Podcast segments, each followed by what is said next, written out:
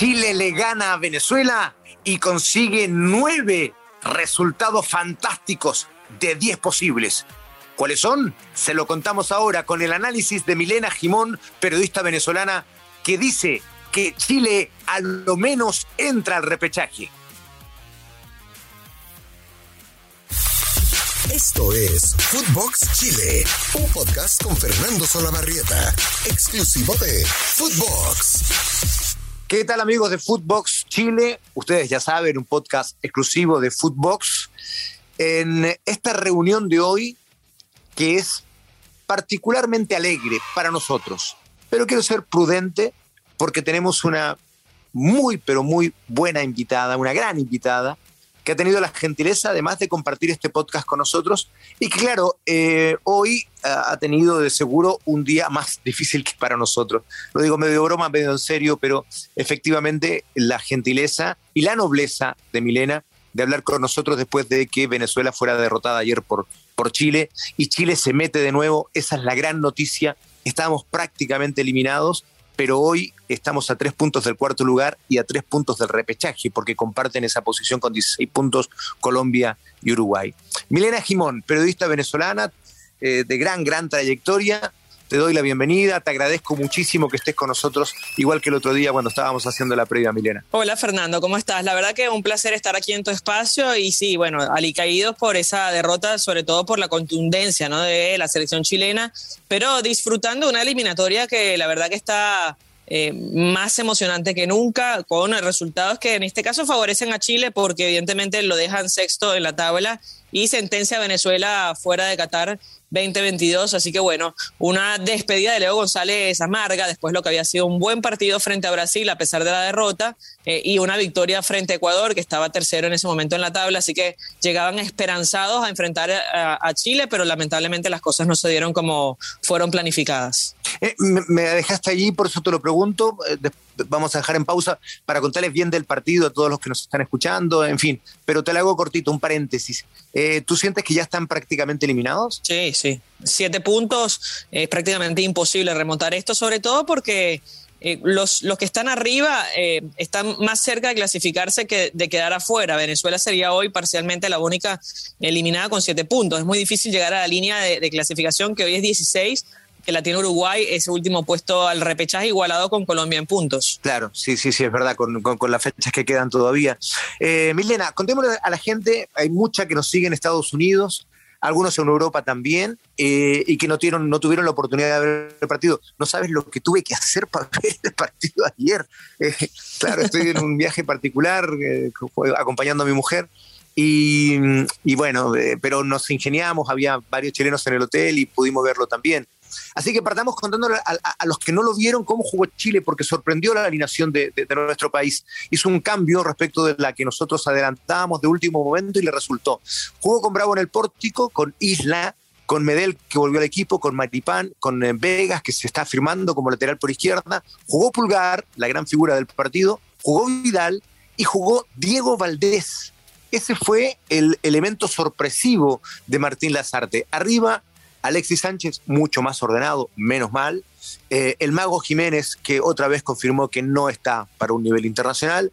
Y arriba también Ben Brereton, que cada vez nos da más y más alegrías y se va transformando en un ídolo, el gringo, en una, historia muy particular, Milena. Esa fue la alineación de Chile. Cuéntanos cómo formó Venezuela. Eh, formó eh, con Wilker Farina, que tuvo una noche muy gris, con Ronald Hernández, el mismo equipo que jugó frente a Ecuador, con Martínez, con Ferraresi, con Oscar González, que se sigue ratificando como lateral izquierdo, aparte un zurdo natural con Tomás Rincón y el, Brujo Martínez en la mitad de la cancha, con Eduardo Bello, que fue una sombra de lo que fue contra Ecuador, eh, Peñaranda, que sigue demostrando que está en buenas condiciones y quizá lo más destacado de ese partido, Darwin Machís, que tampoco tuvo una buena tarde, y Eric Ramírez en punta. Eh, decirte algo, en la alineación de Chile, me gustó mucho lo de Diego Valdés, como lo decía, de hecho salió ovacionado de la cancha, y Jiménez jugó gratis, porque para mí la entrada que tuvo en el primer tiempo era por lo menos para amarillo pero le vi color rojo, ¿eh? Sí, estoy completamente de acuerdo, Milena. Para mí era expulsión, sí, absolutamente.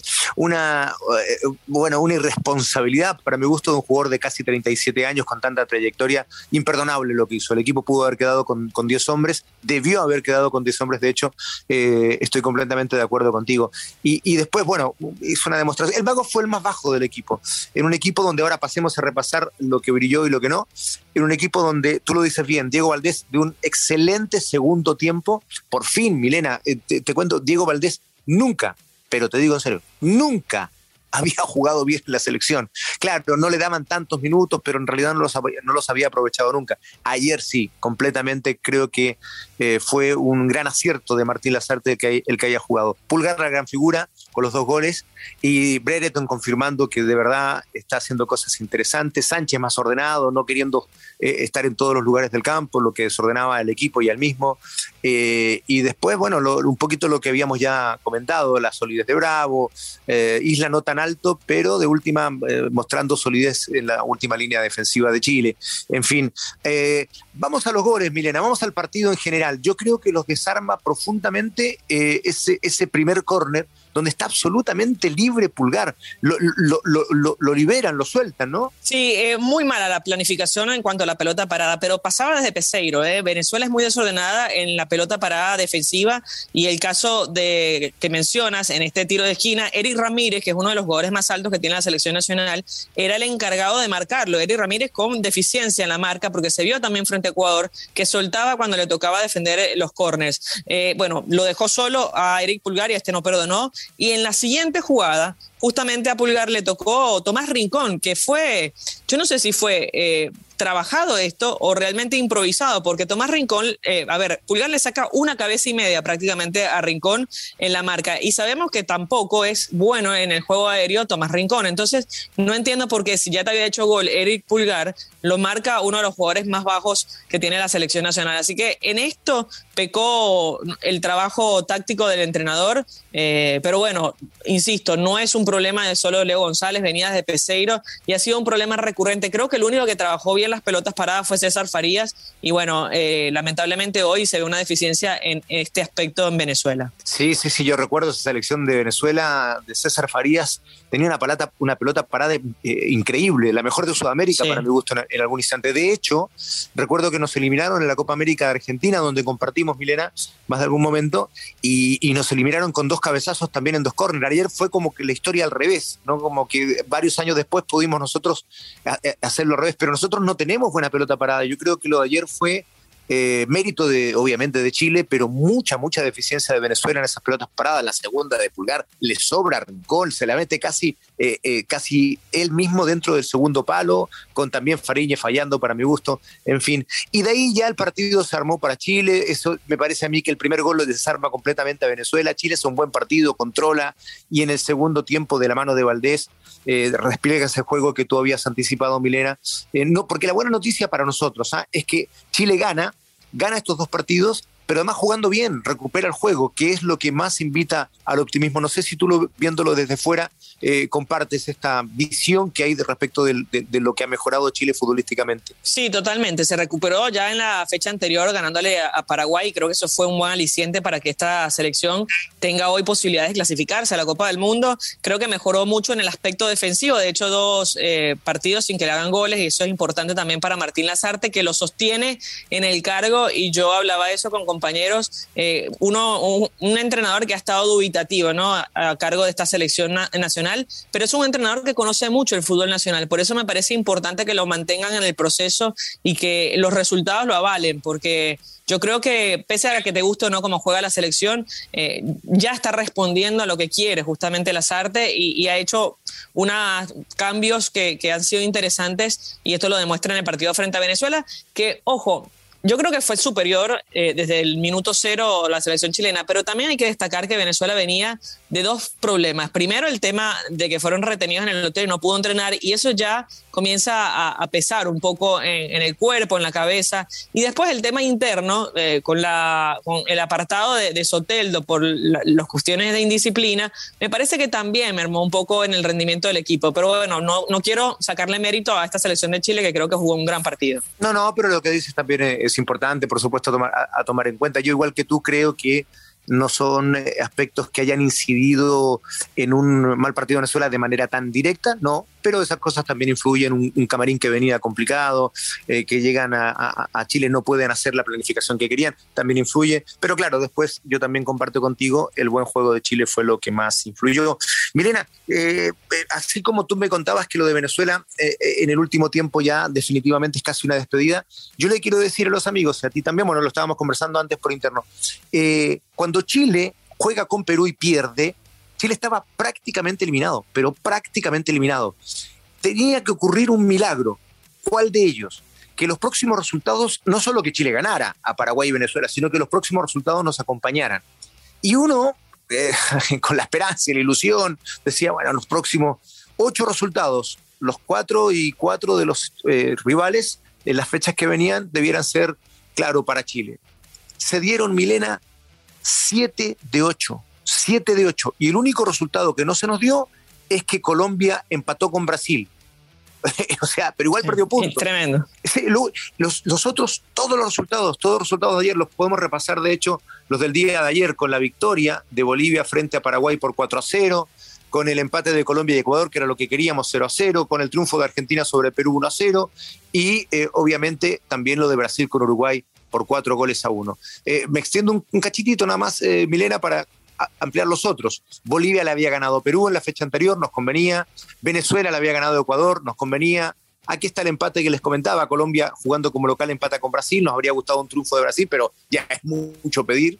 Eh, y luego Argentina le gana a Uruguay. O sea, siete de ocho resultados fueron los que nosotros estábamos pidiendo. Y no solo los triunfos de Chile, sino que estos resultados son los que nos meten de nuevo en carrera. Sí, y los grandes beneficiados de la doble, de la triple fecha en realidad son eh, Chile, eh, que termina sexto en la tabla, y Bolivia, la Bolivia de César Farías, porque ojo, todavía también está con opciones matemáticas de clasificarse, cuando también se le daba por muerta a esta selección que fue una de las peores en el arranque, pero que en definitiva con estos triunfos en esta triple fecha termina poniéndose séptimo en la tabla con posibilidades ahora que tiene que visitar a Perú en la próxima fecha. Así que va a ser clave lo que puede hacer Bolivia, lo que puede hacer Chile en de visitante, porque ambos juegan eh, de visitante en esa primera fecha. Y bueno, evidentemente lo que puede hacer Uruguay que va a tener que enfrentar a Argentina y para mí es una de las más complicadas de esta triple fecha. Eh, pésimos resultados y, pésimo rendimiento dentro de la cancha, que es lo que más preocupa, ¿eh? lo, que sucede con el equipo del maestro Tavares. Sí, lo de Uruguay se, vino cayendo, apenas un,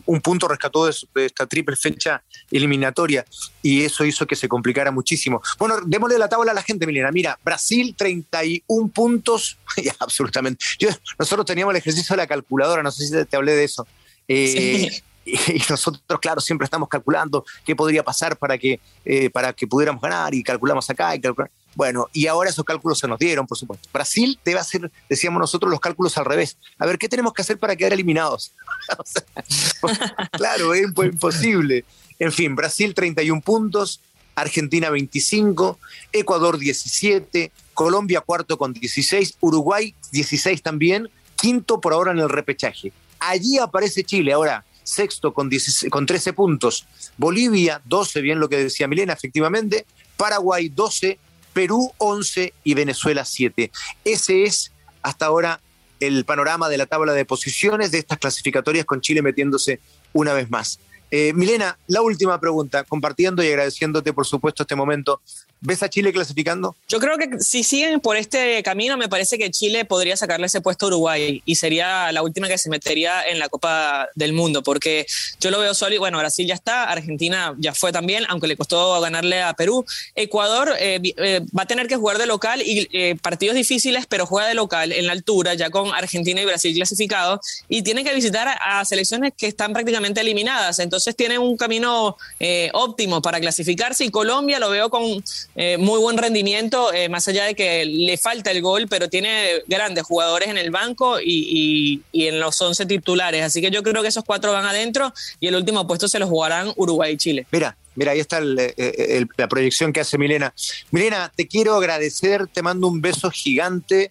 Muchísimas gracias además por, por, por no solo por tu gentileza, sino también por tu disposición y nobleza, ¿no? Porque es difícil eh, cuando uno tiene que eh, comentar derrotas y los tiene que comentar con quien está eh, comentando una alegría, ¿no? una victoria. Entonces, por ahí también te, lo agradezco muchísimo, Milena, y, qué bueno que las cosas sigan muy bien, como siempre en tu vida. Cariños a tus niños. Milena ha sido mamá hace muy poquito, así que para que la gente lo sepa, está chochando allí, como decimos en Chile, con sus nenes. Muchas gracias a ti por las palabras y la verdad que hay que ser eh, buena perdedora también ante nada. Además, estoy acostumbrada, porque Venezuela eh, nos da más derrotas que victorias, pero bueno, intentando algún día llegar a una Copa del Mundo y eso sí será una felicidad tremenda. Te mando un abrazo, disfruta el momento y por supuesto, nada, ahí atendiendo a lo que pueda ocurrir en la próxima fecha el mes de noviembre. Claro que sí. La repasamos rápidamente. Juegan en el mes de noviembre Brasil frente a Colombia, Ecuador ante Venezuela, Uruguay frente a Argentina, Perú ante Bolivia, Paraguay recibe a Chile. Bolivia con Uruguay en la jornada 14 de 18, Argentina-Brasil, clásico sudamericano, esperemos que se juegue esta vez, Colombia-Paraguay, Chile, Ecuador en Santiago, Venezuela, Perú. Ese es el programa. Milena, beso grande. Amigos repartidos por todas partes del mundo, abrazo para todos. Que tengan bonito fin de semana. Ganó Chile, así que las cosas van a ser seguramente más lindas. Y bueno, nos vemos en la cita del próximo lunes. Lunes, miércoles y viernes, recuérdenlo. Footbox Chile, un podcast exclusivo de Footbox. Chau, gracias. Esto fue Footbox Chile con Fernando Solabarrieta, podcast exclusivo de Footbox.